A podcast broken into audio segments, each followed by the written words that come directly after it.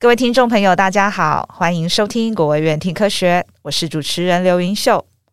今天我们很荣幸再次邀请到国卫院生技与药物研究所童俊维研究员，继续和我们知识分享。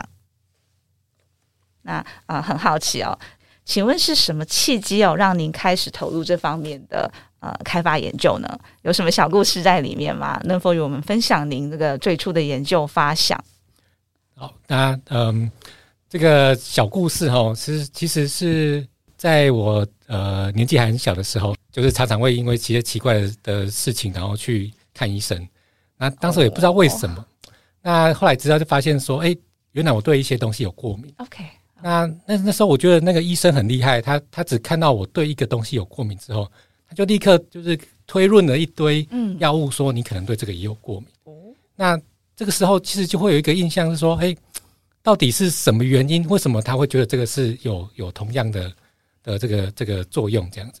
所以后来这个这个概念其实一直就在在我的心里面这样子。那因为我本身又很很喜欢这个写程式，OK，所以后来就想说，哎，那是不是可以用电脑的方法呢？然后去发掘一些其实我们还不晓得的一些知识，嗯，从这些资料里面可以去。呃，找到这些知识之后呢，他就去加以应用，这样。OK OK。所以这其实就是大概呃本来的研究发想。OK OK。那你一开始就是想要开发这个，呃，应该说是一开始就想要针对研究的药物方面吗？还是没有？嗯，没有。对。这这个其实。我我其实本来最想要做的研究是做这个呃疫苗的设计。哦，哇哦，对，不过都是跟疾病是有有有关联性的，所以我我其实，在博士班的期间，我做的这个研究题目是那个电脑辅助的疫苗预测，OK。的一些设计，这样子就是用电脑来去预测怎么样的结构，什么样的序列是比较适合用来去做疫苗的。那这个转换的机会其实就是。因为那时候到了这个高一的药学系，是那药学系它比较是做这个小分子药物开发为主，嗯，所以那时候才才开始的做这个小分子的药物的一些研究，这样子。OK，对，OK。是您提到说您在博士班的时候是在研究这个疫苗方面，那请问现在在开发疫苗已经有运用这样子的技术了吗？有，现现在呃，我们我们那时候。做的是就是从这个蛋白质的序列上面去预测说哪一段序列比较适合当做这个疫苗来使用，这样子是是是来设计作为疫苗。那这个东西叫做 epitope-based vaccine design，嗯，就是它是一个抗原决定位置的这个疫苗设计方法。OK，那现在其实，在许多的这个疫苗设计上面都广泛采用。这个预测方法来去设计、去挑选，说哪一段序列是比较适合拿来去做疫苗设计的。OK OK OK 对，所以其实像这一次的这个 COVID 的这个疫情，是在疫苗设计的时候，也有厂商采用这种方法去做这个疫苗的设计。OK，OK，对，所以这是是现在已经非常广泛在使用的一个一个工具了。其实用这样子的方式，真的呃，算是节省很多的时间，对不对？对，就是跟过去比较起来的话。是的 okay, 谢谢老师。想请问童老师哦，在您研发这个过程中啊，这个求学及这个职癌生涯的研发的过程中，是否曾经有遭遇到困难或瓶颈呢？那您又是如何克服的？对，这个这个遇到困难跟瓶颈是大家大家一定都会遇到的事情。啊、是是是，我自己的个人的做法，我可以跟大家分享一下。是，是我通常呢，就是呃，会把这些现在在做的这些有遇到问题的。这个研究先把它停下来，是先把它放在一旁。可是我会一直记在我的心里面，这样子。那这时候呢，我可能就会去从事其他的一些 side project，就是一些其他的工作，啊，那或者其他研究工作呢，或者是其他的一些阅读。是，那这其中就会发现说，哎，其实有很多的 idea 不是从原来的那个领域里面直接可以衍生出来的，而是你可以从很多不一样的领域的一些刺激。去得到你的新的发想哦。那像刚刚提到的这个呃整合机转的这件事情，是其实就是类似的问题哦。那时候其实我们本来是做的这个预测模型呢，大家其实在这个领域里面，大家做的模型都是直接把所有的资料丢进去，嗯，然后看有没有这个毒性，嗯，然后大家就发现说，哎，这个结果真的是非常的差，准确度都很差，都没有办法到实用的一个地步这样子。嗯，那后来呢，那时候我就是先把这个问题先放在心里面，然后就先把它放在一边。然后那时候我就在阅读其他的文献，那时候有一些其他的研究工作啊，是跟电脑预测模型无关的，没有关系。那是跟实验的东西比较有关。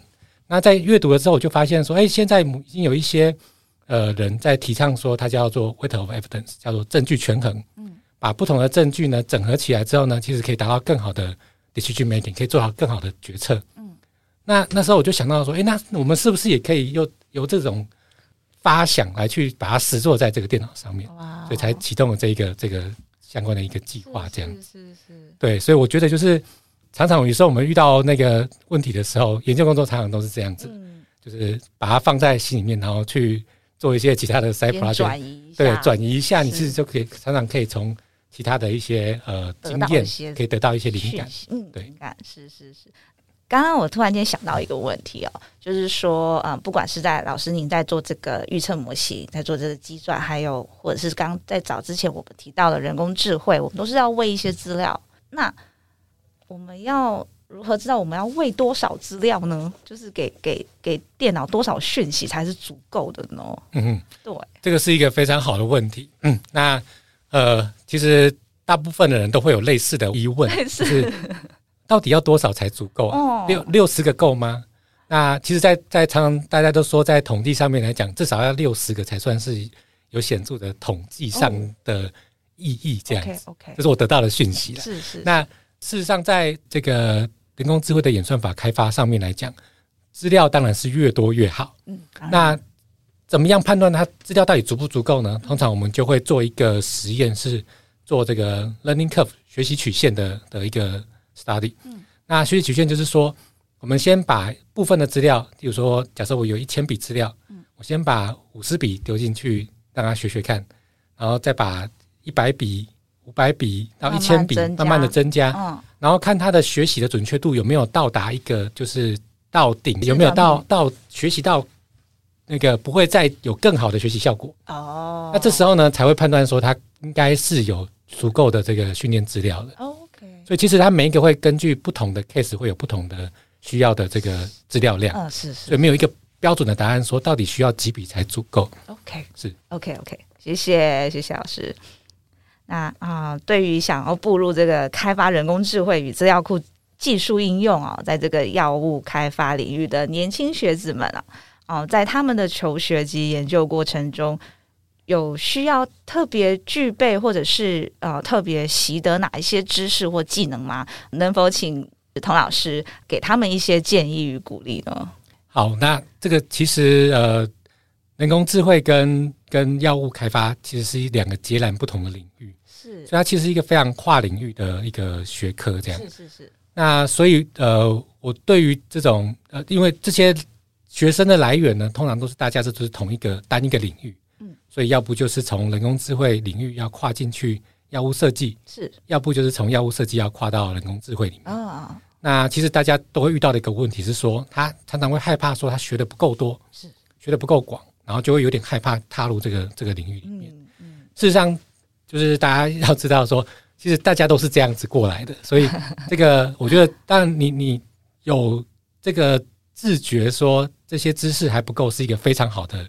一个启发自己做自主性学习的一个一个东西，那我我觉得这样是很好的，所以大家其实不用害怕说你对另外一个领域的的所知是只有一部分，那而是去进去这个领域之后，慢慢的再去扩扩展另外一个领域的这个知识，是是，然后再去做学习。所以我觉得非常需要具备的技能是呃，就是持续的去做学习的这件事情，特别是人工智慧的算法呢，在最近几年，其实，在前几十年也都是一样，常常过了几年就会改朝换代，换了一个完全全新不一样的算法。嗯，那这时候呢，这些演算法呢，就是你需要一直持续的让自己有很好的阅读能力。嗯，那呃，特别是英文的阅读能力。OK，因为这些东西都是有有用这个英文去做发表，所以你可能需要有很好的一个英文的阅读能力，然后时时喜欢去追追踪这些嗯。这些新的一些技术资讯，资讯，那这样子才能在这个领域里面有比较好的一个发展。这样。OK，OK，谢谢，谢谢老师分享哦。那最后呢，到了我们的 Take Home Message 打包讯息时间啊、呃，在听完您的说明后呢，童老师对于您的研究哦，您希望听众能记得的一项重点是什么呢？或是你想传达给听众的一个重要讯息是什么？谢谢。那嗯呃，我我觉得我想要传达给大家的讯息是说，最近人工智慧发展的非常的蓬勃。那大家可以看到说，在像在这个对话的一些呃工具上面，或者是说在图形的一些生成的工具上面，其实都有长足的进展。嗯，在文字跟在影像上面，那。至于在药物设计上面来讲的话呢，事实上现在才是刚刚开始要蓬勃发展的的起步阶段。哦，OK，所以有非常非常多的机会是在这边等着大家去发掘。